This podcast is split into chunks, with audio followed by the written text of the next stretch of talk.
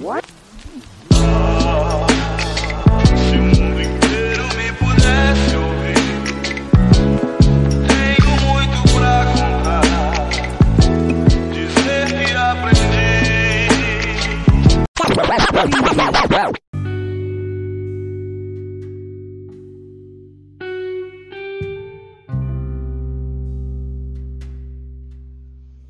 Bom dia, boa tarde, boa noite. Esse é o Sinta Sentes, o seu podcast. Eu sou Zulu Control, falo diretamente de Curicica. E hoje eu queria conversar com vocês sobre o acesso à informação. Sobre como alunos que não têm acesso à internet ou têm acesso à internet, mas não é de qualidade, como esses alunos vão conseguir acessar o EAD. Aí você vai me perguntar, Patrão, o que é o EAD? O EAD o estudo à distância. São as famosas aulas online que muita gente tem muita dificuldade. Comigo é diferente porque eu tenho um problema de atenção, então eu posso voltar, posso assistir de novo, coisa que numa faculdade, numa aula presencial para mim seria mais complicado convencer o professor a me explicar de novo. Para um aluno comum, um aluno que não tem algum déficit de atenção, um aluno médio, ele vê o EAD como um problema, mano, um empecilho, tá ligado? Porque você perde aquela conexão que eu julgo muito importante, que é a conexão entre aluno e professor. Essa conexão online Assim como a conexão entre um amigo e o outro, ela é muito distante. É muito distante, a conexão é diferente porque ela está muito longe de você, a pessoa está muito longe de você. Então, para você conseguir esse esse esse amparo, talvez demore mais tempo. E aí entra a questão do aprendizado. Eu vou, vou, dar um exemplo mais claro, vou dar o um exemplo da minha irmã. Minha irmã está sem aula, porque ela não consegue ter acesso ao EAD, ao EAD da, da escola dela. Ela é a aluna do ensino público e ela não consegue ter, AD, ter acesso às aulas online. Aqui tem internet, tem celular, a gente tem muito privilégio de ter aparato tecnológico assim. Mas pelo celular ela não consegue. Ela não consegue, ela precisaria de um computador, ela não consegue estudar. E isso complica a vida dela. Assim como de diversas crianças que às vezes nem tem o celular, nem tem a internet. Tudo isso corrobora para a gente pensar sobre o adiamento da, o adiamento desse ano, desse ano letivo, porque a gente discute-se muito reabertura de escola, reabertura de comércio. A gente está vivendo um momento crítico. A gente não tem tempo para reabertura de nada. A gente tem que pensar em como salvar as vidas primeiro. Porque não adianta nada você ter o seu comércio abrir o seu comércio, pagar suas contas e morrer. Você não vai ver seu comércio crescer, você não vai ver seu filho crescer, sua mulher não vai ver você mais, ou você não vai ver mais a sua mulher. O trauma vai ser gigantesco. E principalmente, as crianças são vetores Parece que as pessoas estão tentando negar a realidade, estão tentando fechar os olhos para o que está acontecendo na cidade do Rio de Janeiro, para o que está acontecendo no Brasil. Parece que as pessoas não entendem ainda o cenário social que a gente tem aqui. E vai botar a culpa na pandemia por, pelas pessoas morrerem de fome. Não, as pessoas não estão morrendo de fome por causa da pandemia. As pessoas estão morrendo de fome por causa da desigualdade social e que não foi o foco principal desse governo. A gente está vivendo um momento crítico, um momento ímpar. A gente tem um problema, problema gigantesco quando a gente fala de acesso à informação, crianças na favela, crianças na periferia. E esse acesso à informação sem curadoria, ou seja, sem alguém que, dê, que cheque essa informação, isso gera uma massa alienada. Mas a informação com curadoria que deveria chegar em todas essas crianças não chega, porque muitas não têm internet, porque a internet não pega, porque muito, muitas informações, muitos trabalhos pela aula online você não consegue pelo celular, você só consegue pelo computador. Isso me preocupa demais. Isso me preocupa demais porque é extremamente complexo você perder um ano letivo. É extremamente complexo você. Eu, quando criança, a coisa que eu mais temia era ser reprovado e perder um ano inteiro, ser taxado como alguém que foi reprovado. O que era comum, mas todo mundo queria zoar alguém que foi, re... que foi reprovado. Hoje em dia as crianças estão uma taxa de reprovação um pouco menor em determinadas áreas, mas ainda é muito alta. Isso tudo só corrobora o que eu tô falando. O ano letivo tem que ser adiado. Não adianta. E não adianta insistir em questões como a prova do Enem, ou em reabrir escola. Não adianta insistir porque não vai dar certo, não vai dar certo.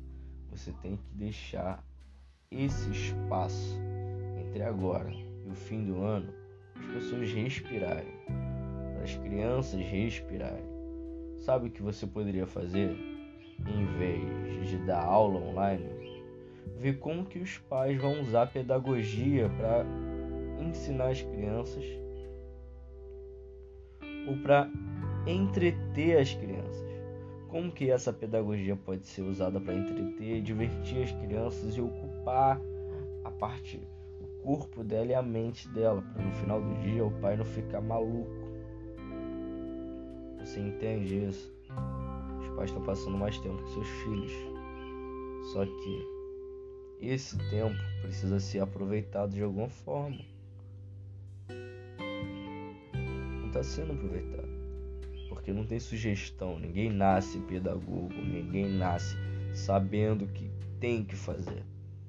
Muita gente precisa de orientação. Cadê essa orientação? Você quer mesmo preservar o ano letivo, mas você não quer preservar as crianças, você não quer preservar o, o psicológico dos pais, você não quer preservar a infância dessas crianças, você quer preservar algo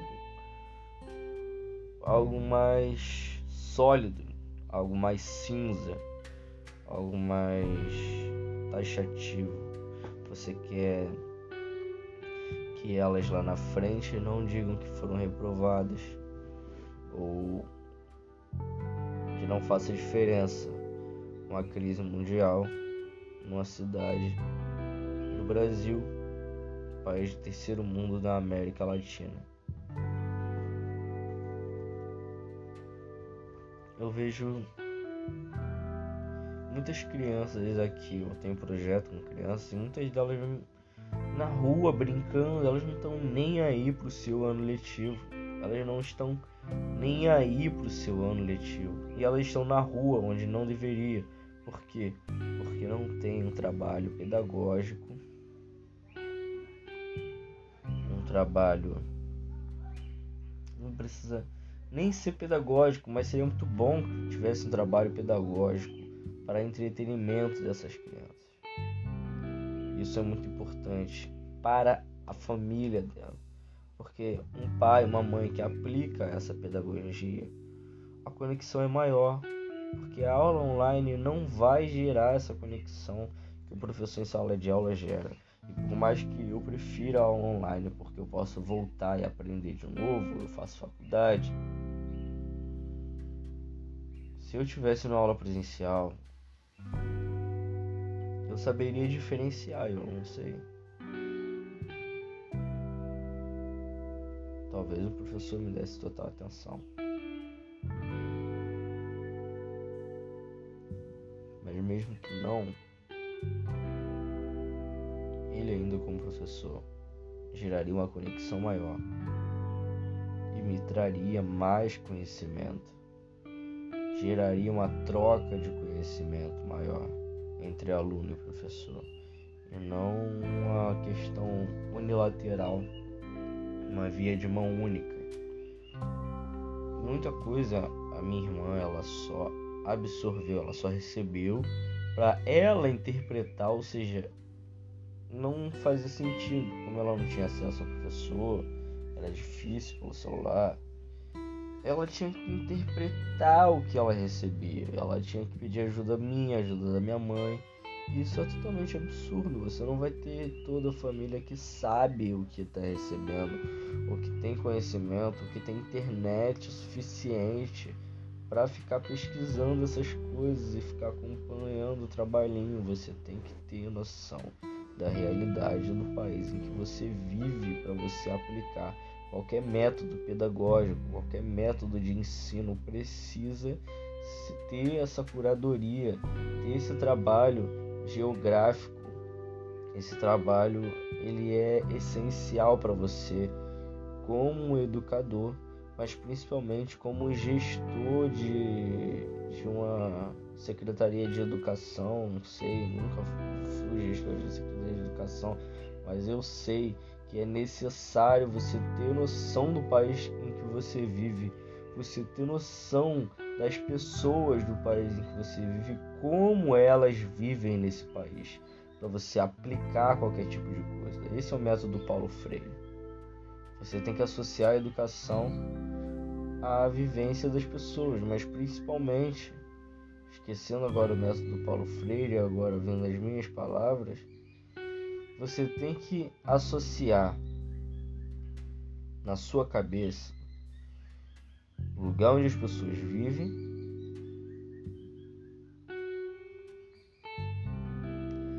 e a sua mentalidade enquanto governante sobre o que você vai fazer para essas pessoas, principalmente relativo à educação. Principalmente relativo à educação. Entenda você provém essa educação, você promove ela, você paga o professor, a água, tudo. O que, você tem na cabeça para ser tão negligente?